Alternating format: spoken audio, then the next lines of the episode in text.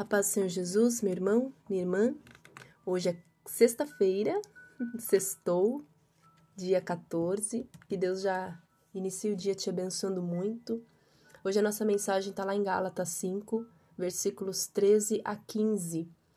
E a mensagem central é em amar o próximo como a ti mesmo. Como é difícil. Como é difícil é exatamente porque antes disso vem amar a Deus sobre todas as coisas. Quando nós amamos a Deus sobre todas as coisas, claro que a gente vai nos dar um amor e vai dar amor para outras pessoas. Esse versículo vai nos mostrar que a gente se ama sim. Só que como é o amor que eu tenho por mim? Assim também será o amor que eu tenho pelo outro. Não tem como fugir disso. E Paulo vai nos falar que ele vai falar sobre liberdade, liberdade em Cristo.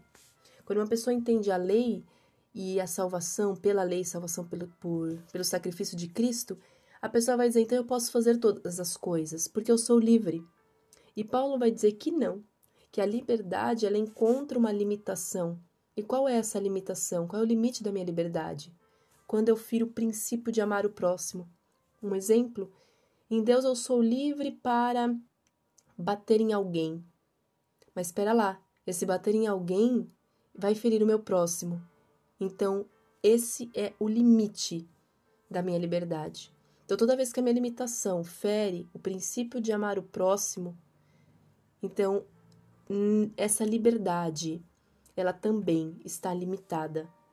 Porque o amor pelo outro vai dizer o que eu posso e o que eu não posso fazer.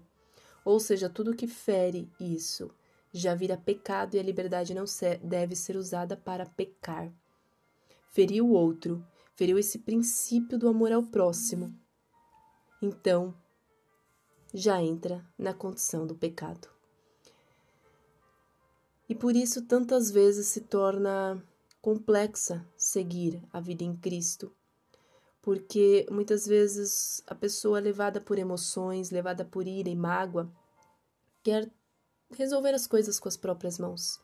E Jesus vai nos chamar para a liberdade mas para uma liberdade limitada quando se torna o outro, em que ele vai resolver os problemas da gente, em que ele ao mesmo tempo vai tratar o nosso coração dizendo: vamos encher esse coração de amor, de paciência, vamos encher esse coração de sabedoria, de calma. Porque Jesus quer uma família unida, com o mesmo sangue e o mesmo foco.